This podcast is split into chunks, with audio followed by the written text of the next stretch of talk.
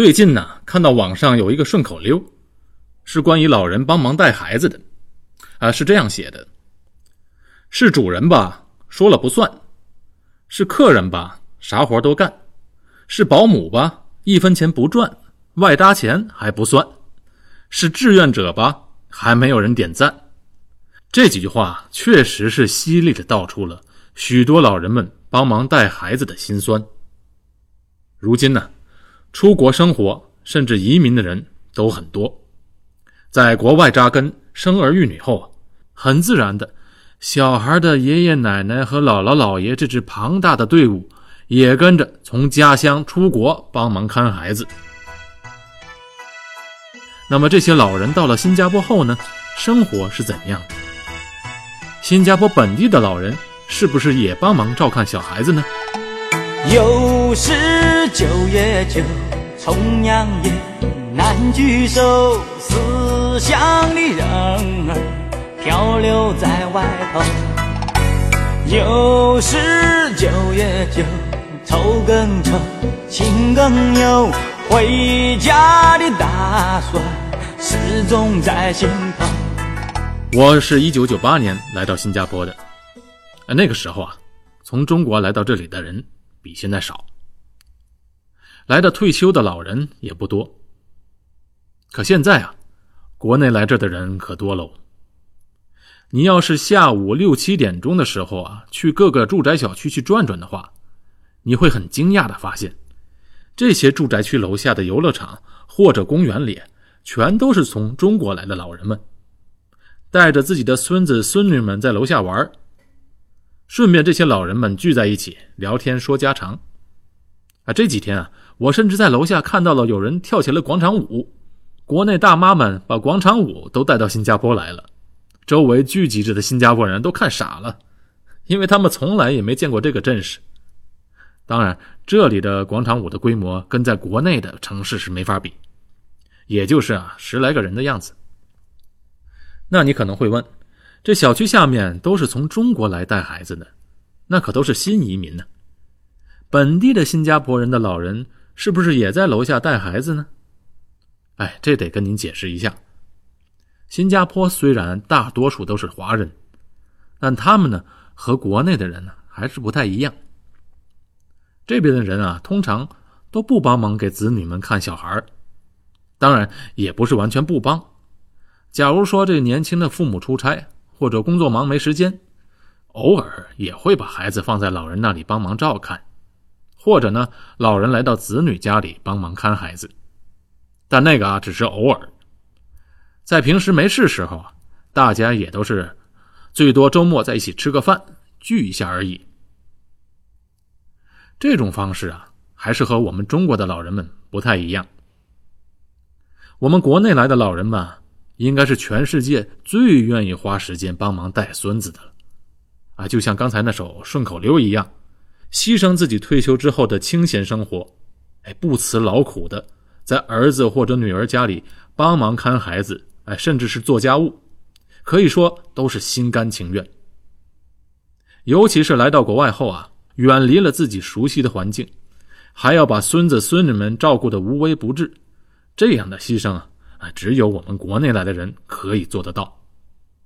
其实我一直啊还都在想这个问题：为什么中国和其他国家的老人们的想法是如此的不同呢？西方人就不说了，他们退休后到处去旅行，到处去玩，恨不得一年见一次就不错了。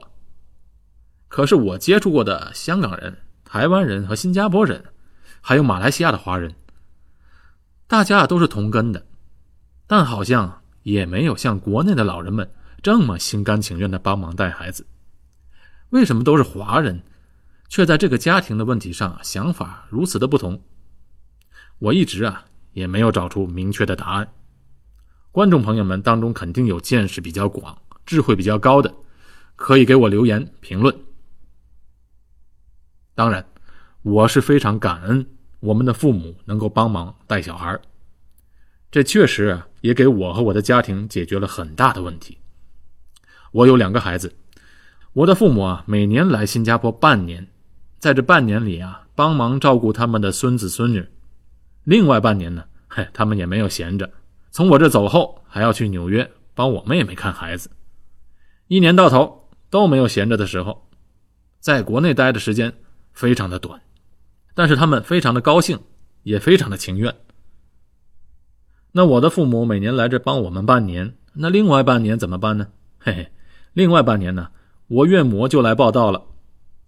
每年都是我父母前脚走，我岳母后脚就到，相差不过一两个礼拜。我家里啊有个保姆，所以不管我父母还是岳母来，都是他们帮我带孩子玩，家务呢都是保姆来做。哎，提起保姆啊，在新加坡这么小的地方啊，保姆的数量有二十多万。相比较新加坡公民和永久居民加在一起才四百多万人，那二十多万的保姆的数量算是很多了。所以啊，每天晚上的时候啊，在各个小区里，这头都是好多中国来帮忙看孩子的老人们聚在一起，另外一边呢，就是很多保姆带着雇主的孩子们在楼下聊天嘿，这就形成了一道独特的风景。为什么新加坡这么多家庭都用保姆呢？哎，我觉得主要还是因为保姆的工资比较便宜。因为新加坡和周边国家比起来啊，收入差距很大。保姆啊，都基本上是从印尼、菲律宾或者缅甸，他们大多数呢都是从乡下来的，年龄呢从十八九岁到四十多岁的都有。保姆的费用呢？如果是新加坡公民，小孩在十六岁以下的，那请一个保姆的工资大概在六百新币左右，加上他在你家里的吃穿，其实也用不了多少钱。他们这些保姆，可是二十四小时在你家里工作，每个月只休息一到两天，这个价钱就算和国内比都不算贵了。如果跟美国相比较，在美国要是请这样的保姆，根本不可能的。我记得，在美国，如果请个每天做八个小时的保姆，都至少需要两千五百到三千美金。所以，在美国，一般的家庭都是花不起的。这些保姆啊，在新加坡虽然只赚六百新币，但这六百新币在他的家乡可就不算小数目了。所以，这些保姆也非常的心甘情愿、乐意的在这里工作。好，关于保姆的话题啊。改天我单独制作一期节目。国内的父母啊，来到这里和我们相聚，我们这些做晚辈的心里觉得特别的踏实。做长辈的呢，每天含饴弄孙，享受天伦之乐，也非常的幸福。可这事情啊，都有两面，相聚当然是好，可问题也跟着接踵而来。年轻人和老人们住在一起所发生的矛盾，不用我说。在国内的听众都了解的非常多了，可有一样，在国外生活毕竟和国内不同。首先，老人们毕竟是离开了住了一辈子的家乡，气候不一样。以前身边的朋友啊也不在，有时他们想找个谈得来的人都没有。时间久了，自然脾气就变得烦躁。而且老人嘛，有时还疑心很重。其实老实的说啊，在新加坡还好。老人们在这里啊，语言不是障碍，公共交通呢也很方便，到外面买个菜啊，到处转转也都安全。它不像在美国，出门必须要开车，几乎没有公共交通设施，出去呢语言也不通。虽然住的房子都很大，single house，但每天圈在家里啊也很不舒服。像我们这些生活在国外的人，每次和朋友们聚在一起。总离不开和老人们相处的话题，比如说，我们就有个朋友，啊，就叫他小芳吧。他的妈妈来到这里帮他看小孩有两年多了。刚来的时候啊，都非常的好，后来问题就慢慢来了。前几天，小芳就跟我们哭着说，她说她和妈妈吵架了，她妈妈气起来就说这小芳变了，对她呢也越来越不孝顺。小芳就觉得非常的委屈，她说：“哪里有这回事啊？为什么说我对你不孝顺呢？”那她妈妈就对小芳说：“你给你老公，你给你小孩花多少钱都舍得，可是你对我呢，连个鸡蛋都舍不得给我吃。”我小芳听到这里就更伤心了，她跟我们哭诉着说：“一个鸡蛋新币才两毛钱，就算我再不孝顺、再抠门，也不会舍不得这两毛钱吧？”后来慢慢的经过了解，才知道，小芳的妈妈呢，每天都习惯吃一个鸡蛋，可小芳呢，就不是很喜欢吃鸡蛋。她很早就来到新加坡读书、工作、成家，到现在生孩子，根本就不知道自己的母亲养成了每天吃鸡蛋的习惯。所以啊，有时候呢，家里的鸡蛋吃完了，也总是忘记买。有时候小芳的妈妈还提醒她：“哎，说这家里也没有鸡蛋了，是不是该买了呢？”这小芳呢，她也没当回事儿。这时间长了，日积月累。再加上老人在这里两年没有回国，平时在女儿家里啊，就总有一些看不惯的地方，也都忍住不说。时间长了，心情自然就很郁闷。最后啊，郁闷到极点，结果就在这个节骨眼儿，全爆发出来了。其实很多时候啊，老人和孩子们在一起的矛盾，就是发生在一些鸡毛蒜皮的小事情上。而这些小事情呢，过后想起来都还觉得可笑，都不好意思跟外人说。老人们到了儿女家里，因为子女们呢不是娶了媳妇就是嫁了人了，到了女婿和儿媳妇家里，可就不像从前那样在自己家里自由自在了。而做晚辈的呢，父母来了就不自觉的还把自己当成以前像小孩子一样。还像从前那样随随便便说话也不注意，有时候就因为对父母带孩子的一些方法看不惯，就指指点点的。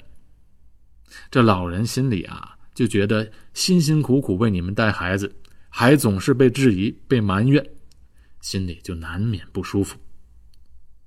这矛盾有时候啊就从这里慢慢的发生的。所以说，我们这些做晚辈的。应该多站在父母的角度想想，理解他们，也体谅他们。父母呢，也别总把自己当外人。两方面都互相理解，尽量减少摩擦。